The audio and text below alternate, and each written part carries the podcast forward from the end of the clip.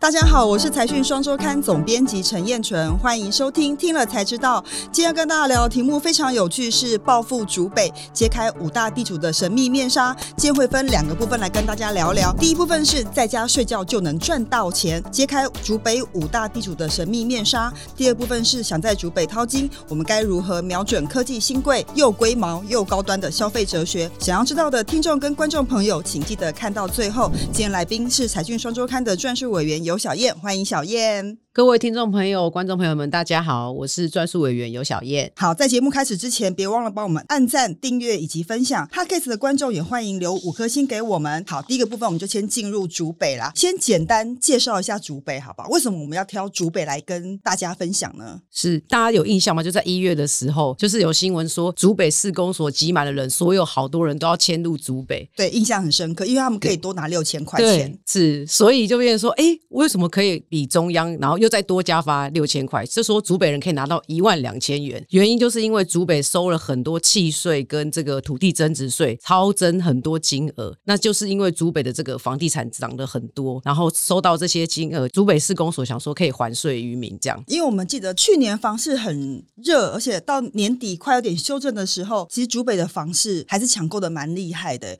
我记得小燕有分享一个案例嘛？对，就是在竹北的这个案子叫做保家奇磊，当时候在去年八月的时候，这个案子一开案。在这个去年的左右时间，其实下半年政府已经开始说要打房，因为房市实在太热，大家涨很多。然后，但是呢，这个打房的消息出来，其他的县市都已经房市已经交易量开始急速萎缩。但是全台湾就是有一个地方叫做竹北，然后这个案场就是挤爆人，排队很多。这个大家应该也有看到这个新闻。然后还有就是一个阿姨，就是因为买不到房子，然后就哭了。然后那个建商因为实在是卖太好，所以还现场立刻加价调价，还是大家抢着买。那我就觉得这个案子实在是太神奇了。对，这个案子是是一个。算是特例啦，当然它也稍微反映了一下竹北这个人抢房子的盛况。但我觉得它一个房地产要能够好，基本上背后一定是有产业跟消费力来支持。那就要先请小燕帮我们分享一下，那为什么竹北这么有钱？到底有多有钱？其实后来我做了这一系列报道之后，去跟竹北很多在地耆老啊，我们也有跟县长聊，就问说竹北是怎么如何发展的。大家一定知道是竹北，就是因为临近竹科，所以有非常多竹科赚到钱的高科技产业的人都有住在竹北。所以他就是我们有排行，就是最有潜力，就是最有潜力的前五名里面有三名都在竹北。那这个主要原因其实大概我们看了一下这个数据啊，其实是构成竹北有两种人。第一种人就是靠这个科技产业赚到钱的科技新贵，那再来是竹北还有一个生意园区。一八年的时候，这个全台湾的上市柜这个获利是这个二点二兆。然后二一年的时候呢是四点三兆，多出来的这个二点一兆元呢，五千多亿是这个上市柜的货柜三雄所贡献的这个获利，因为货柜三雄赚了很多钱嘛。然后剩下的钱就是这个科技产业跟这个生意产业一起贡献的这个钱，所以我们就知道说，哎，这些人大部分都住在哪里？就住在竹北。对对，都在竹科附近，因为那里有竹科又有生医园区嘛，哈。那如果是科技业跟生技业赚最多的话，那那群人肯定是直接的受惠者。是是，我们有同事的这个哥哥就是在。这个租客工作，然后他的薪水原本是年薪加上一些分红啊，一些收入的钱，大概是两三百万，然后结果在这个去年突然变成一两千万，那多出来的这个一千万要做什么？就是买房，或是去竹北做这个高端的消费。对，所以可以想象说，为什么竹北的消费力这么强？就像这次小燕有帮我们整理出竹北的四个之最，包括收入最高、生育率也很高，然后也是这个县市的人口最年轻，对，然后也最有钱，也最有钱，也还有房价涨幅也最高。所以这几个东西都让大家说，哦，我们必须重新认识竹北。竹北已经跟以前不一样了。那其实刚刚小燕讲一个关键啊，就是说竹北之所以能变这么有钱，土地的这个征收改制。是一个很大的关键，所以小燕最擅长就为我们大家揭秘神秘地主系列。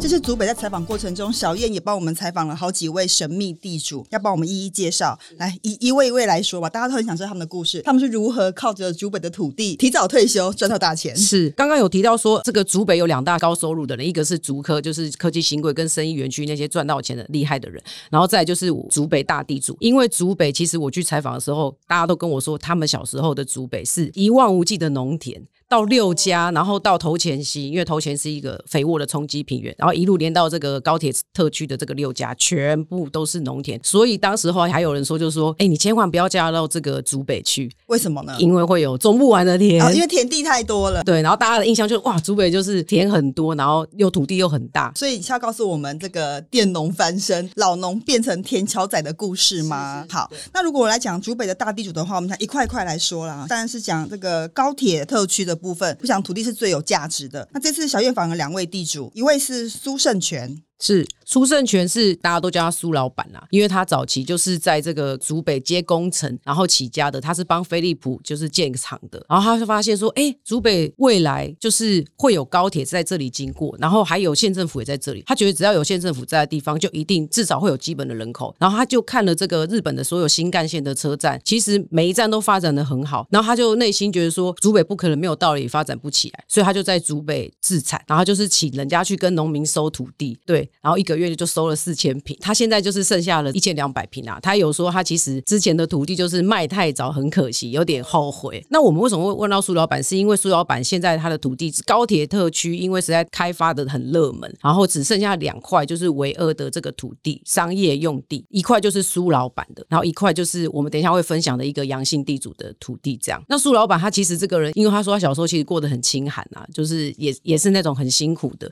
因为他跟哥哥后来就是在这个。竹北就开了这个营建公司，然后他哥哥就是在这个全盛时期啊，就突然得肝癌过世。后来他就觉得说，人生应该就是要及时行乐，不可以就是工作太辛苦。所以他五十岁的时候呢，就把这个公司交给了他哥哥的小孩去经营，他就开始过着这个退休很惬意的生活。但他还保有那个那块土地吗？在那个高铁旁边？是他现在还有那块土地。然后之前他有跟我分享说，有人出两百万要跟他买一坪，两百万跟他买。对，那他也没有要卖，所以他还要继续放着就对。对，他现在是做什么用？哦，他现在就是当停车场用，所以他待价而沽的概念。是是是。好，那小燕刚刚提到另外一个一样在高铁特区的另外一块素地，哈，是杨姓老农。是对，这个是小燕有怎么样了解到这个神秘地主的？是是因为他真的是非常神秘，因为我刚刚有提到说，就是在那两块地最值钱的商业地嘛，因为大家知道商业地的价格是高的。那那个杨姓老农，就是我是问了好多人打听出来说，这个老农夫就是他早上现在还去种田，他是另外一块地在种田吧？对对，别的地在种田，但他的现在的地况也是在做停车场用啦。他是大家是形容说他就是穿的非常简朴，完全看不出来他是地主。但是他这个人就非常低调，因为后来就是业内都知道他有土地，大家都要去接触他，所以但他也就是就是都没有跟大家接触啊。就是你要见他，你是要透过中介中间的这样。就通常神秘地主都是很不愿意跟别人接触。这次其实小燕是调了藤本才知道说，哎，这个是阳性地主，然后还找了中介交叉求证，确认他的身份。是，是，所以这个阳性地主他现在也是说那。块地而已吗？还是说还有别块土地在竹北啊？哦，没有，他就是竹北是那个商业区是那一块。他后来因为这块地就是有赚到钱之后，他就发现说，哎，其实我可以去投资农地，也可以就是享受这种增值的这种美好的果实。哦，先买农地，等待变更。对，所以其实他也去布局了这个这个竹科三期，还有未来的竹北旁有一块地叫做早期叫做璞玉计划的土地，现在叫台资园区。就是台资园区是未来就是这个新竹县要很积极推动的一个新的土。土地，那他也在那边布局新的开发区，他已经提早去那里插旗了。是是是，哇，所以真的是地主能够赚到钱，真的是很不容易。他比别人有更敏锐的嗅觉，是可以看到这个商机。那另外一个是丰益建设的刘树居先生哈。那我觉得最近因为竹北房地产很好，所以开发案很多。那这个丰益机构是一个什么样的建设公司呢？是，他其实是台中起家的一个建商。那他因为就是后来看到这个哎有竹科，然后有竹北未来会有发展，他就决定要上竹北去。去发展，在远东百货那个商圈，他去那个附近买了非常多块土地，所以喜来登商圈其实是因为有一个喜来登饭店，然后喜来登饭店就是他盖的，因为他就是进竹北很早，然后有低价就是去买周边非常多土地，然后到现在都还在推案，所以就知道他土地存量有多大，到底有多大？这到现在还在推，我觉得上万平是有的，是没有问题的。对对对，然后就是他在竹北其实赚了大钱了，可以这么说，他的财富累积应该是在竹北，在竹北赚到大钱，坐享了竹北整个土地开发的利益，是见证整个经济起飞，跟房价起飞，没错。然后在那个高铁，就是最近有地上权的案子啊，他都有去标。对，通常大家是说，对一个建商不会去标一个七十年地上权案子，要不就是他财力非常雄厚，要不就是他非常看好竹北的发展。想必这两点都是有的，他才会进去。可是他很看好竹北啦。所以在看完这个神秘地主的系列之后，其实大家都很想知道说，竹北有竹科的高消费力的群组，然后又有地主因为土地呃赚到钱的人，所以他消费力一定非常好嘛，哈。那想在竹北淘金，我们要怎么样瞄准他们的消费形态呢？就非常重要了。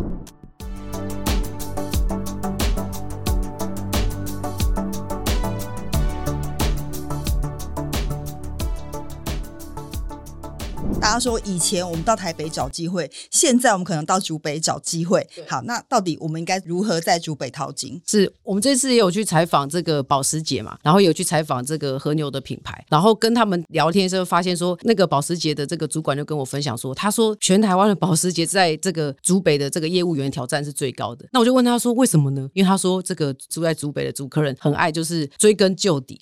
就譬如会问说，哎，我这个轴距的长短，对对于我的舒适性有没有差？或者是说，他们去国外网站，然后给他们看说，为什么某某品牌有这个车联网有这个功能，为什么我们保时捷没有？那有没有这个功能会差在哪里？会怎么样？就是问的很细啊，一系列问得非常细，而且都是问到这个关键点，所以他们就说，所以他们业务员要好好训练，才能说服这些人，然后甘心让他们掏钱出来买单。所以他们是有消费力的，可是必须先说服他们。好，我自己可以分享一个有趣的例子，就是我的朋友在竹北嘛，他们在买净水器的时候，他第一个要先比较各家的这个净水过滤的数据，第二个他们还放在办公室里大家试喝，喝出那个水的不一样，他决定说我们要买哪个净水器。我想说，不就是买个净水器吗？为什么需要这么复杂呢？所以他们那个高端消费力是很惊人，就是他们其实付得起钱，可是他们就是一定要先证明这件事情是对的，是好的，可以买的。对，我觉得这件事情是在竹北消费个很特色的地方，所以这也是如果有心要到竹北淘金的人要特别关注的地方。就像刚刚小燕讲的嘛，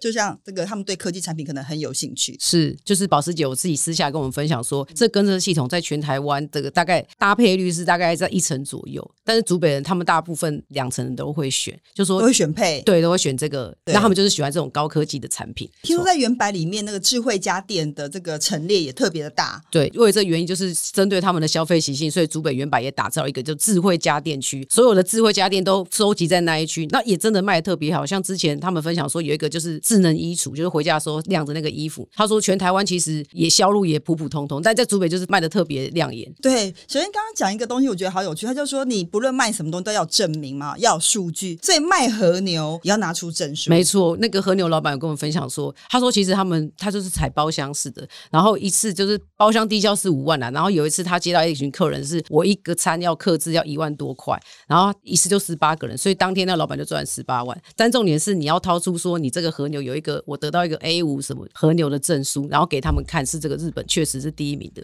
那他们就买，确定他的钱没有花错地方。对，好，那这是竹科的这个可能是科技园的花法，那地主的花法呢？因为事实上我听小燕还讲说，譬如说 Gucci 在原百，它的这个平效是最高的，坪效是全台的坪效最高。然后这个三宅一生的衣服、就是、卖到看不到衣服。有一次有个贵妇说要去贵位山寨一生买衣服，哎，发现整个柜整个架上一件衣服都没有，然后就问小姐说：“哎，那你们这个这我我要买衣服啊？什么？”那结果小姐就说：“哎，这个我们每个月的固定某一个时间就已经所有人都一次抢光。”是每个月开头就先去买衣服吗？对对对，只要一上架，然后就马上被抢光。所以如果你平常去那个柜位是没有东西可以让你看的，所以也可以看到说竹北的非常惊人的消费力。所以这个透过地主跟竹科新贵这两个族群架构起竹科的新样貌，不论是从消费力、采购力到整个市场的开发哦，都有新的样貌。所以其实这些小燕也整理了非常多产业要进驻到竹北地区，不论是新建总部啊，或者是新设立园区等等，我觉得这都是竹北未来非常值得被关注的地方，更多的内容在财讯的六百八十一期杂志里面。那欢迎大家来参与。这次小燕花了非常大的力气。那节目的最后呢，我们来念一下，听了才知道第一百二十八集，成熟制成景气启动，立基电黄崇仁谈转型，半导体以台台湾为中心里面的留言，里面有一位吕秋瑾，他说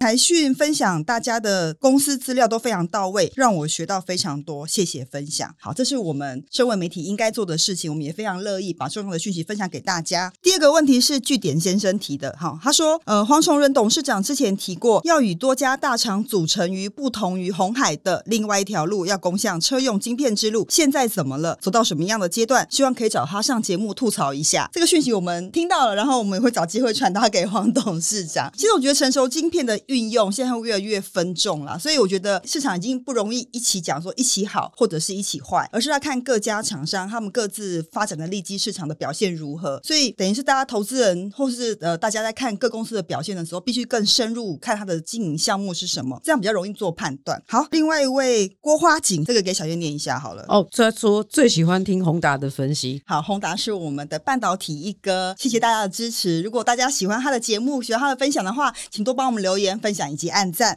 好，今天非常感谢大家的收听，也感谢小燕的分享。YT 的观众，请别忘了分帮我们分享、订阅以及按赞，也欢迎多看我们的其他影片。Podcast 的观众，请别忘了留言给我们，也可以给我们五颗星。听了才知道，我们下次再见，拜拜，拜拜。